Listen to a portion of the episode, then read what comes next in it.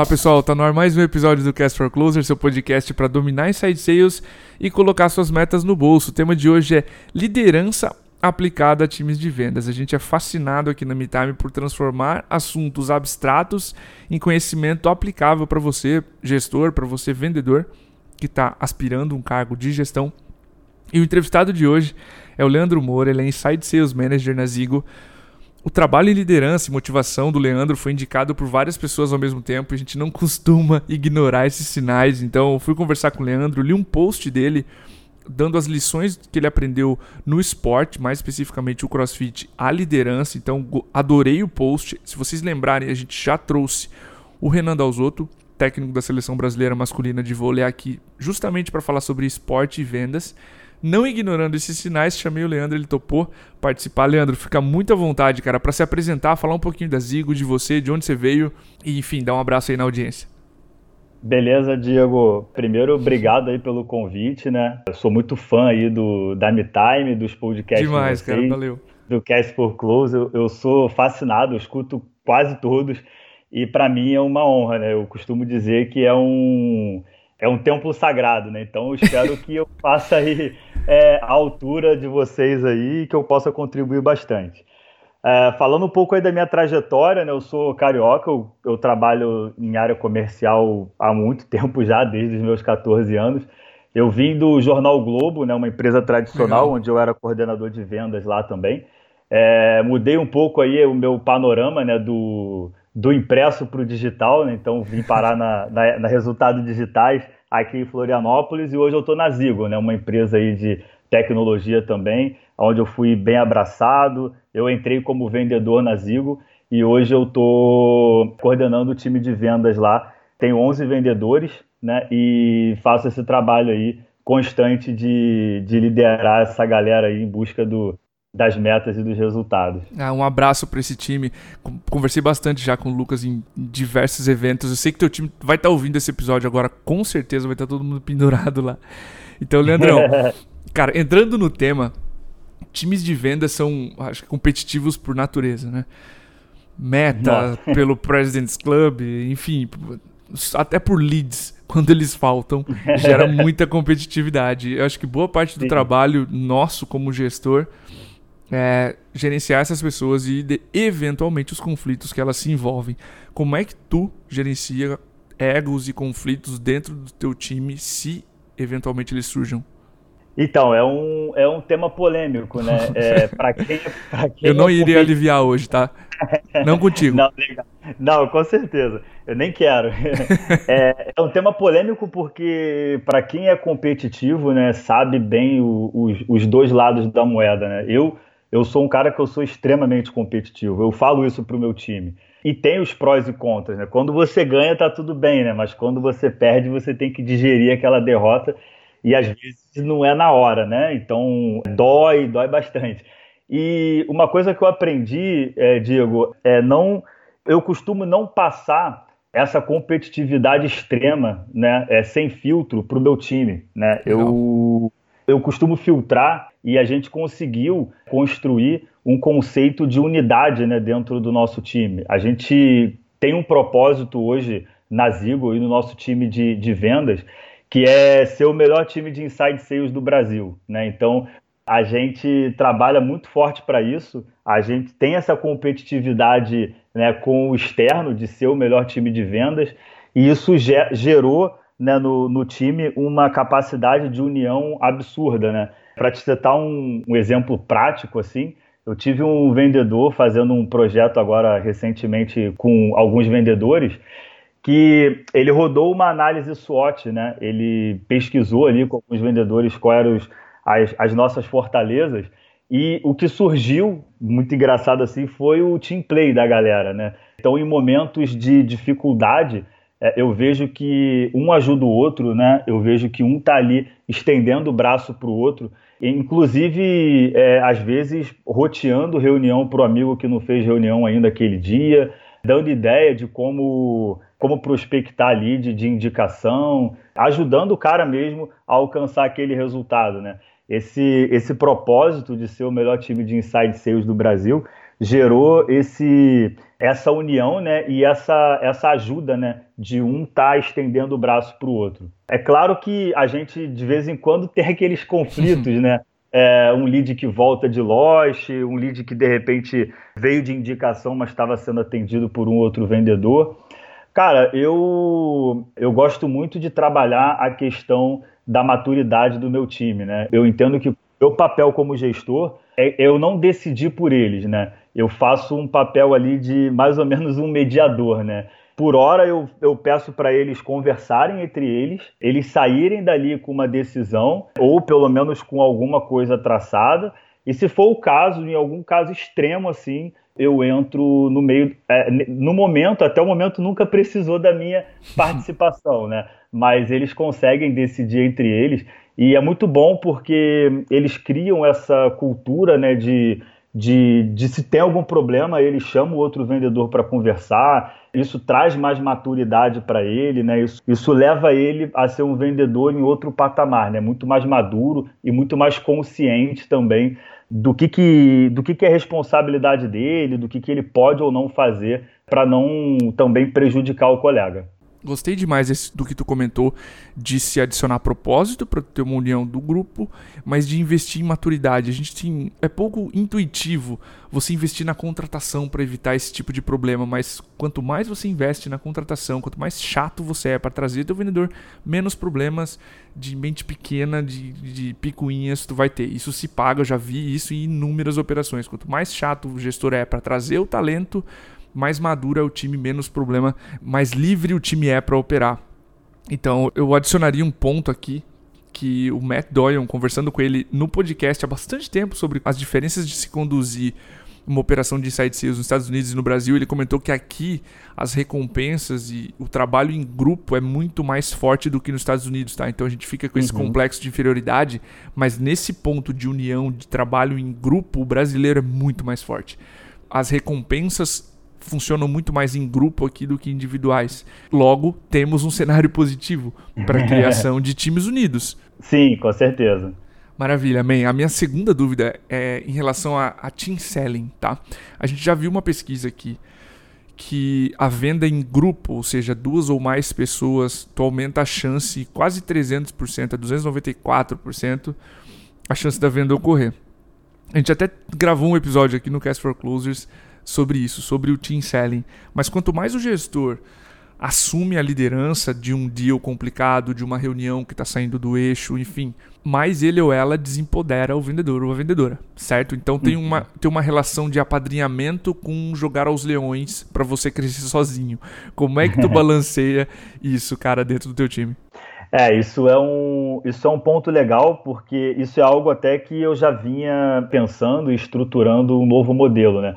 Porque quando eu assumi a, a gestão de Inside, né, eu tinha um time que ele era menor, né? E agora meu time tem 11 vendedores. Eu, eu costumo falar com eles, ó, se eu tiver que fazer um take-off para um, um, cada um dos vendedores são 11 no dia, né? Então fica um pouco complicado. Mas eu trabalho muito forte, Diego, com o meu time, a questão de, da autonomia, né, da confiança e da curiosidade, né? É, eu acho que são três tópicos, tá? São tópicos até que eu trouxe no post que você mencionou do LinkedIn, que eles são para o desenvolvimento do vendedor, né? Então, quanto mais autonomia, mais confiança ele tem, né? E esse cara ele precisa ter curiosidade, até mesmo se for o caso para ele quebrar a cara, né? Numa, numa negociação e ele sair dali um pouco mais forte, né?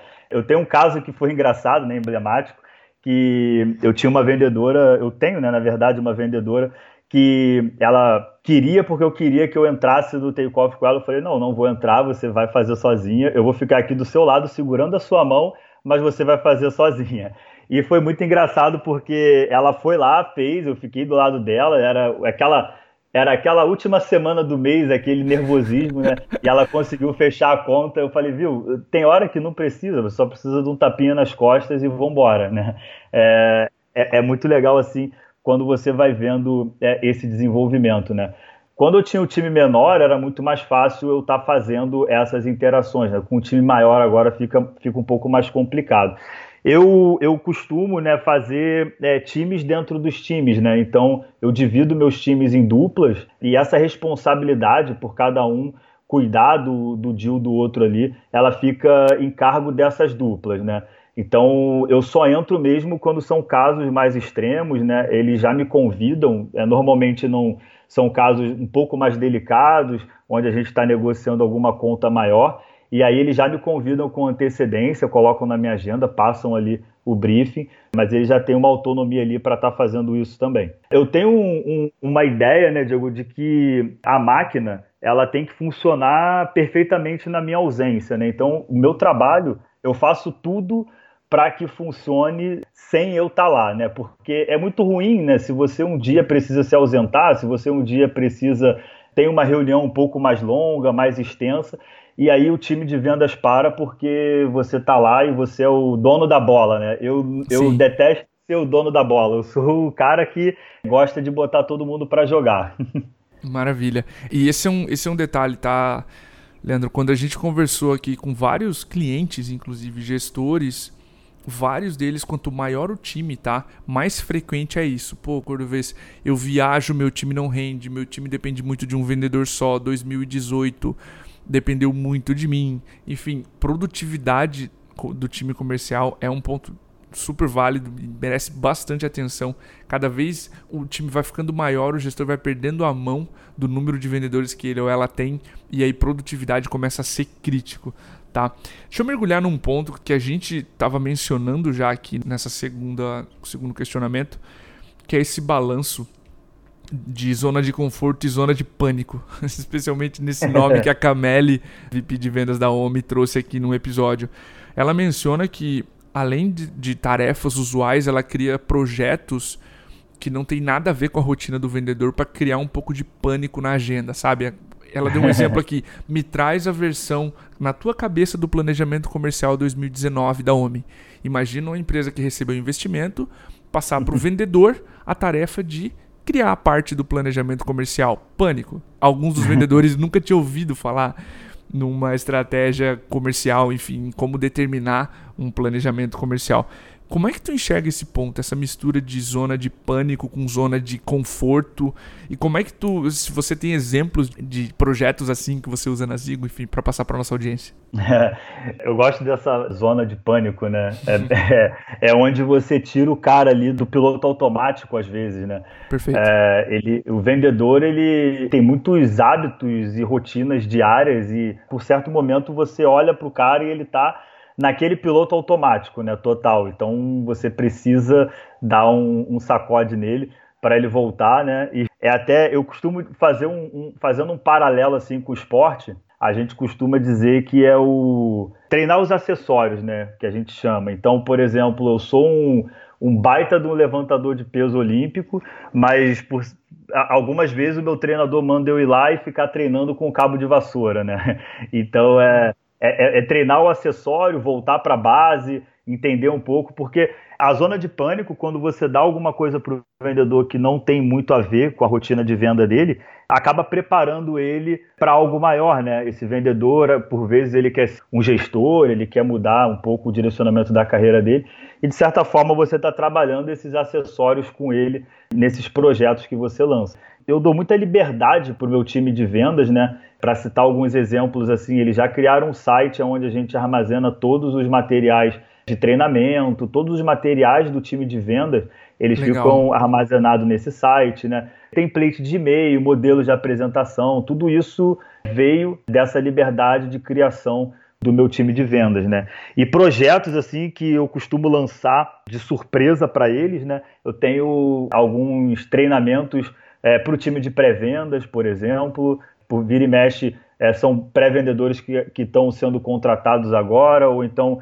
pré-vendedores que já estão na empresa e querem fazer algum tipo de treinamento, então eu aloco um vendedor para estar tá fazendo isso, é, dependendo do momento, é claro. Né? É, apresentação do status do mês também, para toda a área de insights, isso também é um projeto que por, por vezes eu faço. Né? No momento agora a gente está aí com o RD Summit, né? A Sim, gente tá vindo. um ingresso lá do RD Summit, né? E aí a gente já bolou lá uma estratégia que ela fala exatamente disso, né? O vendedor que apresentar uma melhoria para a área de vendas ele vai ter lá uma, uma banca para apresentar e aquele melhor projeto vai ganhar o, o, o RD Summit. Que massa. Então, isso são coisas que a gente consegue jogar ali no dia a dia para estar tá capacitando, para estar tá trazendo esse cara ali também para uma outra tarefa que não seja só a rotina de vendas. Né? O que eu mencionei lá na, na sua primeira pergunta, né, do meu vendedor que fez um projeto lá e ele passou e fez a análise SWOT lá do time de vendas, isso é parte também de um desses projetos da zona de pânico, né? Então ele rodou isso aí com o time de vendas, trouxe insights bem legais assim. A gente sentou, analisou e conseguiu ver pontos, vários pontos de melhorias dentro do time, trazido isso do trabalho que ele fez com a galera. Muito massa. E aí você consegue aproveitar talentos específicos que se interessam por áreas específicas, tipo tem alguém no teu time que manja muito de spin selling, por exemplo, se spin selling é a metodologia que tu usa para fazer diagnósticos comerciais. Essa pessoa vira o capitão ou a capitã desse assunto e vai dar treinamento. Enfim, você acaba empoderando a pessoa pelo próprio interesse dela e jogando ela em situações não tão desconfortáveis assim, porque ela estuda muito, mas já é desconfortável uhum. o fato de estar na frente de 11 pessoas dando aula sobre aquele tema, por exemplo. Sim, sim, legal. A gente tem uma, uma vendedora que ela é fera em fechamento de porta, follow-up, e ela deu treinamento para todo o meu time sobre follow-up, por Muito exemplo. Massa.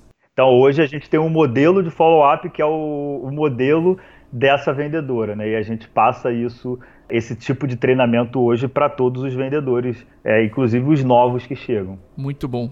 Tem uma amiga, eu, eu tenho uma amiga que ela tem um, um desenho esquemático, tá? Para é para essa zona de conforto. Ela sempre desenha um círculo assim, ela falou assim: "Ó, isso aqui é a tua zona de conforto, ela é limitada, você sabe exatamente onde ela acaba. Por exemplo, eu só durmo em lençol X. Trocou a qualidade do tecido, acabou. Você tá fora da tua zona de conforto, ela é limitada. E a tua zona de pânico, essa zona de coragem que a gente chama, ela não tem forma. Percebe? Tu uhum. a, esse aqui a princípio é o meu limite. Tu passou teu limite, tu quer algo mais. O esporte tá cheio desses exemplos, né? Até, até então, até o Bolt ou pouco antes dele, ninguém corria 100 metros em menos de 10 segundos provaram que é possível. Enfim, e o, e o esporte vai se evoluindo, as coisas vão, vão mostrando pra gente que essa zona de coragem da pessoa é mental, né? O próximo limite ela consegue esticar, digamos é, assim. É verdade. Massa, bem. Minha próxima pergunta para ti, Leandro, tem a ver um pouco com o momento e a forma como a pessoa assume a liderança comercial, tá? Muitas vezes o líder saiu do meio dos pares dele, dos colegas, e se viu hum. naquela situação ou assumiu a posição. Nem todas as empresas têm o cuidado de perguntar para os outros vendedores quem elas enxergam, que é o próximo líder, ou o cuidado de falar fulaninho, você quer assumir a liderança, fulaninha, você está pronta para assumir, você acredita que está pronta, enfim, ela... nem todas as empresas fazem com cuidado essa transição.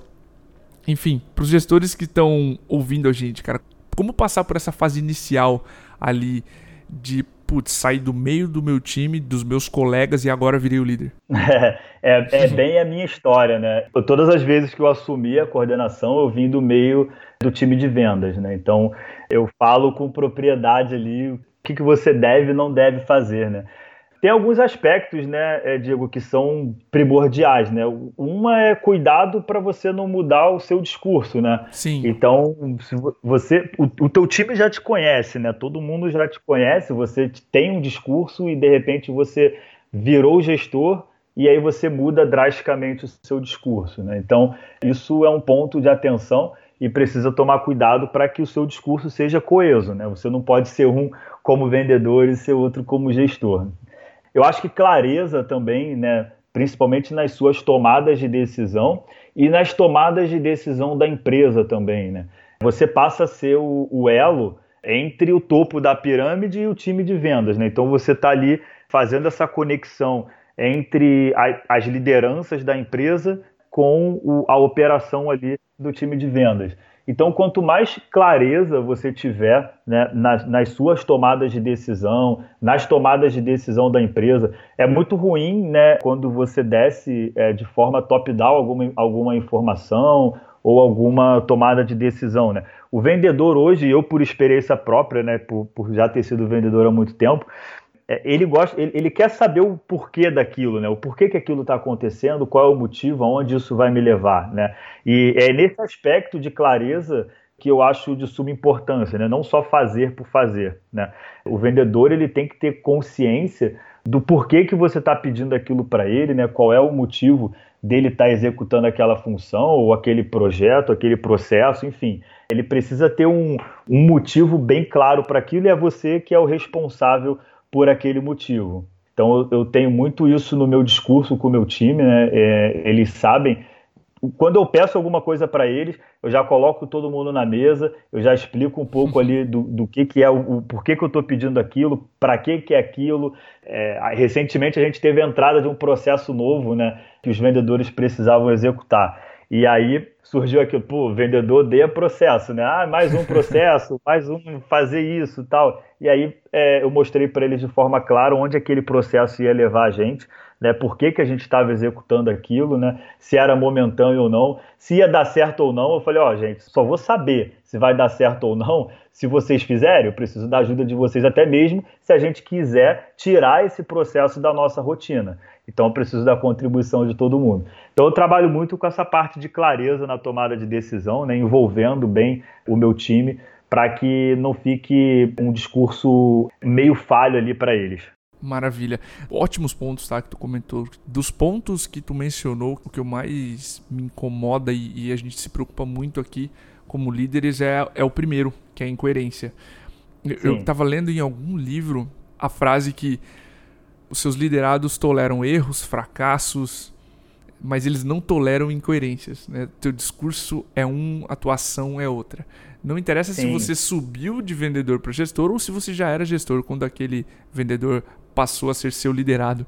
Quando você tem discurso e prática é, muito discrepantes, Sim. teus liderados não conseguem entender qual é o comportamento que deve ser seguido e isso gera caos dentro do, Sim, de qualquer é. departamento. E, e, incoerência, né, Diego, não é, não confundam com mudar de opinião, né? Perfeito. É, mudar de opinião, eu falo isso com o meu time de vendas, ó, opinião, ela existe para ser mudada.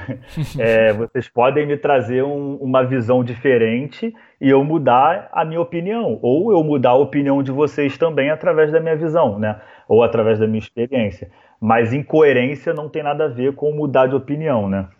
Não, ótimo, ótimo disclaimer. Cara, minha última pergunta pra gente fechar. Eu quero trazer um, um, um podcast que eu ouvi de um amigo, Renato Mesquita, uma referência para mim em inbound marketing e marketing de conteúdo, trabalhando na Rock Content, enfim. Ele mencionou um podcast, cara, que ao assumir uma posição de liderança, tem um lado solitário nisso, que é você entrar na cozinha, o assunto parar. aquela liberdade toda que seus colegas tinham com você diminui, porque agora você é gestor, enfim. Tem um lado, você perde a, a quantidade de feedbacks que você recebia diminui muito, porque agora você é líder, então nem todo mundo tá à vontade assim para te dar um feedback, você fica um pouco mais solitário do que você era quando você estava entre as pessoas que eram lideradas. Como um gestor que recém assumiu pode passar por esse período, Leandro? Não sei se tu vivenciou alguma coisa semelhante, sei que tu tá, já deve ter se identificado com essa, Não, com, com essa posição solitária, digamos assim, do líder. Sim, sim, sim. Principalmente nos grupos do WhatsApp, né? O grupo com chefe, o grupo sem chefe. Ah, eu, com certeza. quando eu era vendedor, a gente tinha um grupo que era Vendedores da Depressão, né? Que ele era um grupo só dos vendedores. E aí, depois que eu virei. E eu era o dono do. um dos donos do grupo, né? Depois que eu virei coordenador, eu mesmo falei pra galera, eu falei, gente, olha só, eu vou sair do grupo porque vocês precisam ter um grupo só de vocês, né? Como que vocês vão falar mal do chefe com, comigo no grupo, né?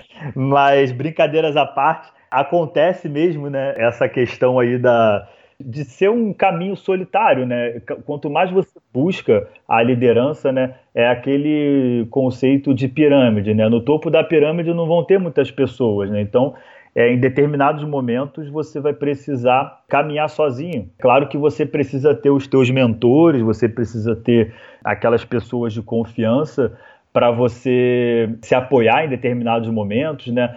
Direcionar um pouco ali o teu, o teu modelo, a tua gestão. Né? Então, isso são pontos que, que você precisa ter.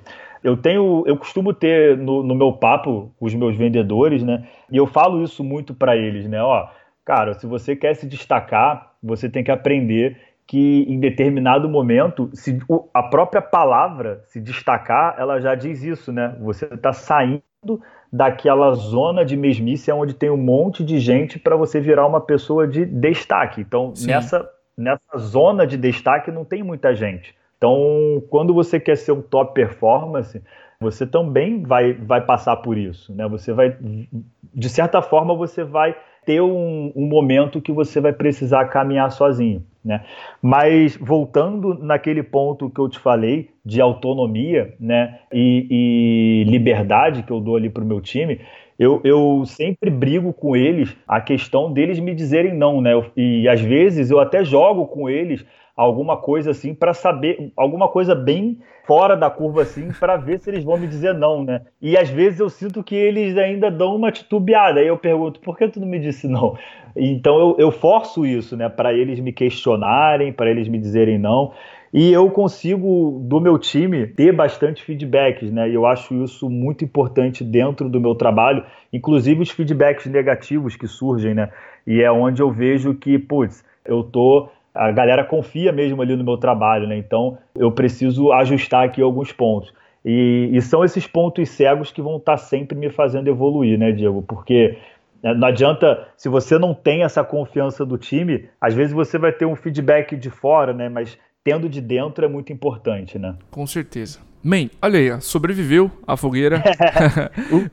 Obrigado aí pelo teu tempo, Leandro. Adorei o episódio, adorei a, a forma como tu conseguiu transformar esse tema em situações práticas, em ideias para as pessoas, para os gestores também liderarem melhor seus liderados. Então, obrigado mais uma vez aí pelo teu tempo. Enfim, fica à vontade para se despedir, deixar teu contato, enfim. Nada, que isso, Diego. Obrigado vocês aí pelo contato. Agradeço aí também a galera que indicou o, o, o meu trabalho aí para estar tá participando. Como eu falei, eu sou mega fã aí do trabalho de vocês. Obrigado. Espero que eu tenha contribuído à altura aí dos monstros sagrados aí que já passaram por aqui. com certeza. Não durmo preocupado com isso, cara. Ajudou com certeza. Obrigado mesmo. Legal, obrigado, obrigado, Diego. Valeu, pessoal. Um grande abraço, até o próximo episódio.